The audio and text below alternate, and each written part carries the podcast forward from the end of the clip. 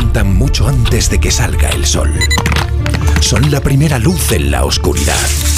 La antorcha que abre camino al nuevo día. Están comprometidos con la información. Son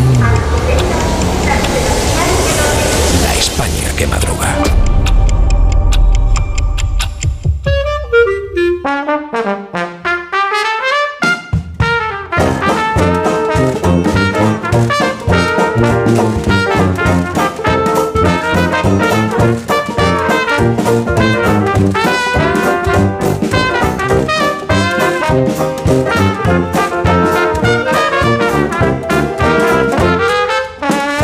España que madruga con el profesor Rodríguez Brown. Buenos días, Carlos. Buenos días a pesar del gobierno. Con Daniel Ramírez García Mina, el nuevo. Buenos días, Dani. Patrón, Pamplona es más grande que Jerusalén y están todas las portadas esta mañana. ¡Viva Coldo! ¡Viva! ¿Cómo fue la presentación del, del libro? Un gran éxito, lo digo yo porque estuve. Un gran éxito. Sí, un gran de crítica y público. Ah, muy bien. Me sumo a las palabras del profesor. Enhorabuena al autor, entonces. Sí, sí, sí, claro que Muchas gracias, hombre. El equipo promocional de la presentación. Rosa Belmonte, buenos días. Buenos días, yo tengo mucho sueño, no pude ir porque tenía que ir a diverso. Debo decir que vale lo que cuesta, Tenía que pero ir, tengo tenía mucho que sueño. ir. Tenía que ir. Tenía que ir, Cada tenía uno una elige reserva a- y quería ir. A uno elige dónde va. tiene- Feliz José Casillas, buenos días. Buenos días, yo elegí dónde iba a ir, pero no pude ir finalmente. Muy bien. Fui eh, víctima de la tractorada. Ahí, ahí. Yo fui en metro a diverso, tuve, Claro. tuve que ir en metro. Rubén Amón, buenos días. Yo creía que diverso era un restaurante y no un after. Rosa. Y sobre todo que sea obligada, de obligado Sí, sí, cumplimiento. Claro, pero es que cuando si tienes una de reserva. pico, es Claro, muy tienes tarde. una reserva, no puedes dejar de ir, no, cumplir la, renunciar a la reserva. dormir, Rosa, no pudo dormir, no entiendo Un la minuto. relación. Minuto. La España que madruga. Donde el Sina. Más de uno en Onda Cero. Donde el Sina.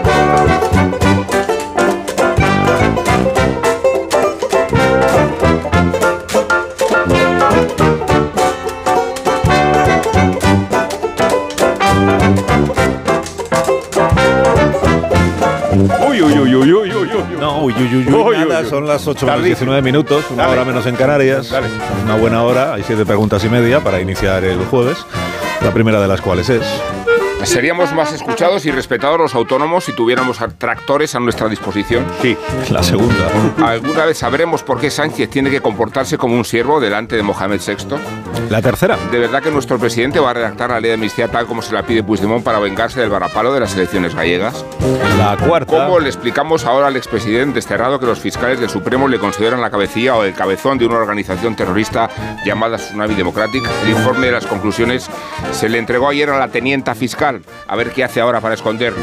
La quinta. ¿Cuánto de preocupado debe sentirse el exministro Ábalos al conocerse que su asesor y hombre de confianza, Goldo García, era el cabecilla de una organización criminal entre cuyos delitos no faltan los de tráfico de mascarillas en plena pandemia? La sexta. Sacrificó Sánchez Ábalos porque tenía información al respecto de la trama y de las salpicaduras. Que ayer lo negara confirma la hipótesis. Lo digo por el valor de la palabra del presidente. La séptima. Está jugándose García Paje en la expulsión. Escuchad lo que dijo ayer en un foro de Confidencial. Pero al responder al vicepresidente Montero ya sabéis que lo había acusado de deslealtad. no es sano y entre compañeros menos. Pero la realidad es que lo que aprendí de chaval es que la camisa esta- la camiseta del PSOE no es una camisa de fuerzas. La media, que es la última. Vamos a seguir fingiendo aquí en España que Putin no ha asesinado a un disidente en Alicante y que Los periódicos de esta mañana, ¿de qué tratan, Dani? Coldo García es el nombre que ustedes van a leer, oír y escuchar durante días, meses, años, quizá para siempre. Y es bueno porque Coldo es eterno. Verá usted a Coldo con camiseta blanca de tirantes, subido encima de un tronco y con un hacha. Acaba de ser detenido junto a su mujer, su hermano y otras 27 personas en una trama de adjudicaciones que afecta a varias administraciones lideradas por el PSOE. Coldo, recuerdan hoy todas las portadas, era la mano derecha de José Luis Ábalos, su hombre para todo, su chofer, su guardaespaldas, su confidente. Pero Coldo, como vemos en los periódicos, es un hombre que cobra comisiones y parte troncos encaramado a ellos y con un hacha. Coldo nació en Baracaldo hace 54 años, pero vivió casi siempre en Pamplona. Así nos levantamos por la mañana en Navarra con el hacha partiendo troncos antes de desayunar. Coldo fue escolta de altos cargos en los años duros de ETA, portero de discoteca, portero de puticlub y fue condenado a dos años de cárcel en los 90 por partir en dos a un tío en lugar de un tronco. Llegada la era Sánchez, Ábalos fichó a Coldo por mediación de Santos Cerdán. Logrado el poder, Coldo acabó de consejero de Renfe y su mujer de secretaria del ministerio. El hecho, antes de contar cómo lo enfoca cada periódico, es este. En plena pandemia, Coldo García, según sospechan los investigadores, aprovechó sus contactos para adjudicar contratos de venta de mascarillas y cobrar comisiones ilegales que luego blanqueaba. Todo esto explota ayer por la tarde cuando trascienden las casi 30 detenciones mencionadas. En la orilla más cercana a Moncloa, los diarios tratan la noticia casi con silenciador. El País y La Vanguardia dan la foto de portada a Sánchez y su visita a Mohamed VI. La Vanguardia ni siquiera lleva un titular de Coldo en portada. La burguesía catalana, lo comprendo, no quiere fotos grandes de un hombre partiendo troncos. El País y La Vanguardia lo solventan con una crónica breve. Titular. Detenido un ex asesor de Ábalos por lucrarse con las mascarillas. Me gusta el contraste porque en la orilla más cercana a la oposición se trata a Coldo con mucha más familiaridad. Lo llaman así, Coldo, en lugar de asesor de Ábalos. El mundo. Coldo cobró comisiones gracias a su relación con autoridades. El asesor lideraba una trama que pidió su intermediación para recibir contratos sanitarios por 52 millones de euros. El español. Coldo lideraba una trama de cargos que daba contratos, cobraba y blanqueaba comisiones. A veces, cae la mano derecha de Ábalos por corrupción en la compra de mascarillas eh, durante la pandemia. La razón, la justicia cerca por corrupción a un ex asesor de Ábalos. La empresa adjudicataria de los contratos pasó de 0 a 53 millones de euros en un año, pero tampoco es tanto patrón. A mí me pasó lo mismo cuando me trajiste a la radio. ¿Qué otras ramas nacen del tronco de la investigación? Esta mañana, esta, esta mañana, a pocos días de que se emita tu entrevista con Évole, te quiero más que nunca, patrón, y te lo digo como se lo diría. Sánchez a Coldo. Te quiero, a ver, tronco. a ver si el lunes dices lo mismo. A ver, a ver. Bueno, la investigación, por cierto, se llama Delorme. Dicho así suena burdo, vulgar, pero nada más lejos de la realidad. Los investigadores han elegido ese nombre en homenaje a Charles Delorme, Oh. el inventor de las mascarillas. Operación Delorme, una historia, haced gárgaras conmigo con el flúor de las 8 de la mañana, una historia formidable. Leo en el confidencial que el montante de las comisiones ascendió hasta los 10 millones de euros, y este párrafo de Chema Olmo es clave. Coldo y su pareja trataron posteriormente de ocultar parte de esos fondos mediante inversiones inmobiliarias en la provincia de Alicante y en otras operaciones. Por ABC sabemos que la investigación nace de una venganza. Puso la denuncia el PP de Madrid, dolido todavía por las acusaciones de corrupción hacia ella y su hermano, precisamente debido a las mascarillas. Pero la cuestión ahora es, ¿Quién sabía de los tejemanejes de Coldo? ¿Lo sabía Ábalos, su jefe? Cuando saltó la noticia, el ministro estaba en la sesión de control del Congreso y se dijo aturdido. Reiteró no saber nada. Sánchez, leo por ejemplo su reacción en El Mundo, aseguró en Marruecos que el cese de Ábalos no tuvo nada que ver con este caso de corrupción. Pero el maná dicen, dejó de caer cuando Ábalos eh, cesó en el ministerio. El español publica un mapa de las conexiones. Al menos cuatro altos cargos de Sánchez favorecieron a la trama corrupta de Coldo. Marlasca y Ábalos en Interior y Transportes, Armengol y Torres en los gobiernos de Baleares y Canarias, que fueron todos los que adjudicaron los contratos. Y The Objective es esta mañana el diario que va más allá. Titular: Los contratos investigados se negociaron desde el piso oficial en el que Ábalos residía en Madrid antes de ser destituido por Sánchez. Tal día como hoy, en 1939, moría Antonio Machado. Termino leyendo los versos que escribió Sánchez en su página de Facebook cuando conoció a Coldo. Iba a leer a Machado, pero esta es la belleza de Sánchez. Escribió. Pamplona nos descubrió a uno de los gigantes de la militancia en tierras navarras. No obstante, este guerrillero de grandes dimensiones físicas y corazón comprometido es un referente político en la lucha contra los efectos de la crisis y las políticas de la derecha. Es el último Aiscolari socialista. Eso es lo que quiere pensar ahora, que es el último. Eso es, es Que el- van saliendo nombres. Eh, Gracias, Dani. En la hoguera de Belmonte que arde esta mañana, Rosa. Pues sobre Coldo y abundando en esto último de Dani, este titular del Confidencial, el Aizcolari alabado por Sánchez y que llegó a Ferraz en el clan navarro de Cerdán. Ayer en la, en la conferencia de prensa que dio en Marruecos se preguntó a Sánchez si destituyó a Ábalos por eso. La cara mientras escuchaba la pregunta era terrorífica y, y- y- y la, la- la movía incluso. Que por supuesto que no, y sacó a pasear al hermano de Ayuso, que inmediatamente le contestó concluyendo en su tuit, me gusta la fruta. Eh, Peláez en su crónica parlamentaria de ABC y tras el vaído de Planas cuenta que María Jesús Montero atravesó la parte central del hemiciclo como Vinicius cruza Old Trafford para sentarse al lado de su compañero. Sigue, la actitud de Montero no se ensaya, fue la de un capitán, la de una lideresa. Bueno, bueno, a ver.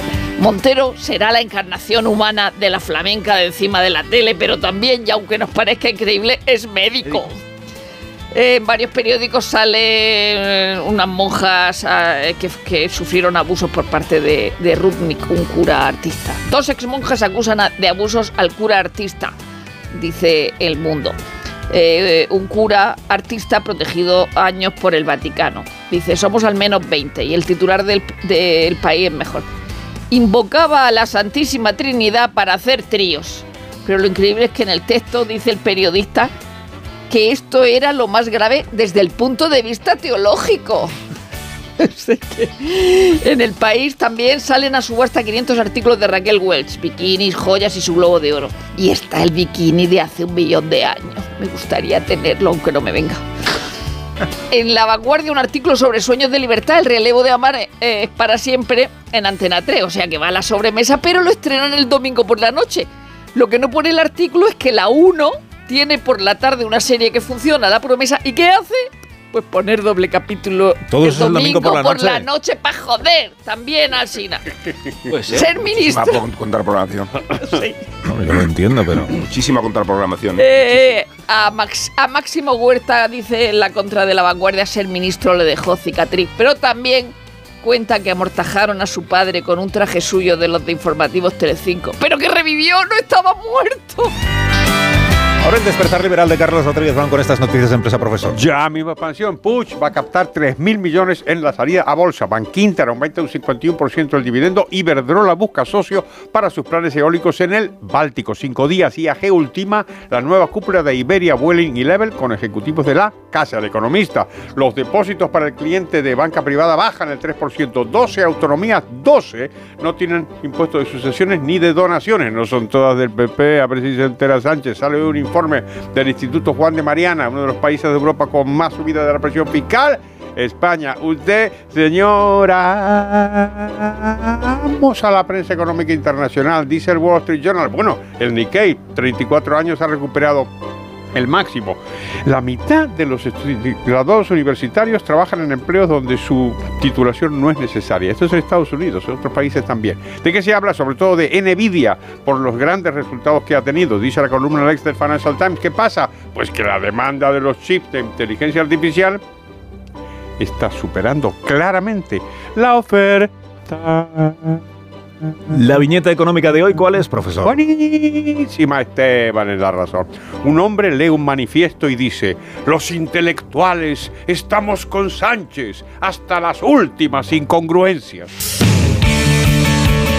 La actualidad del deporte nos la trae Félix José Casillas. Y con las conclusiones del viaje del Barça a Nápoles, Xavi no pudo arrancar el compromiso definitivo para pasar a cuartos de final. El equipo azulgrana sigue mostrando cuestiones técnicas sin resolver que le impiden ganar partidos como el de anoche en el que fue superior al equipo italiano, ni el gol de Lewandowski, el polaco que pasa por el mejor momento de la temporada en su relación con la portería rival, ni el cambio de posición de algunos de sus jugadores para asegurar la defensa evitaron que el Nápoles marcara en el único balón que fue entre los tres palos azulgranas. Estupefacto pero no incómodo, estupefacto al leer la información que Marca incluye en las páginas del Real Madrid y que tiene que ver con colchones, la recuperación y el descanso que algunos jugadores blancos han encontrado en un colchón que fabrica una empresa que ya trabajó con el Titanic y el Queen Mary. Estupefacto porque el modelo más solicitado cuesta 55.000 euros.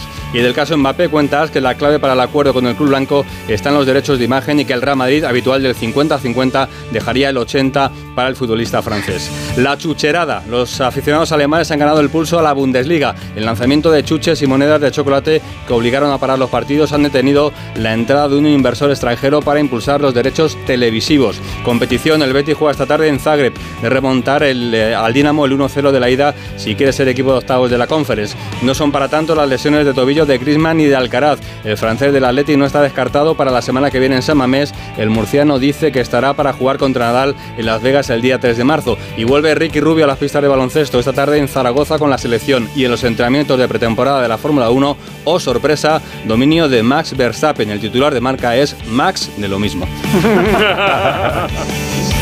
Seis minutos y son las 8 de la mañana. ¿De verdad? En seis minutos las 7 en Canarias. Muy interesante. Ahora seguimos. Bueno.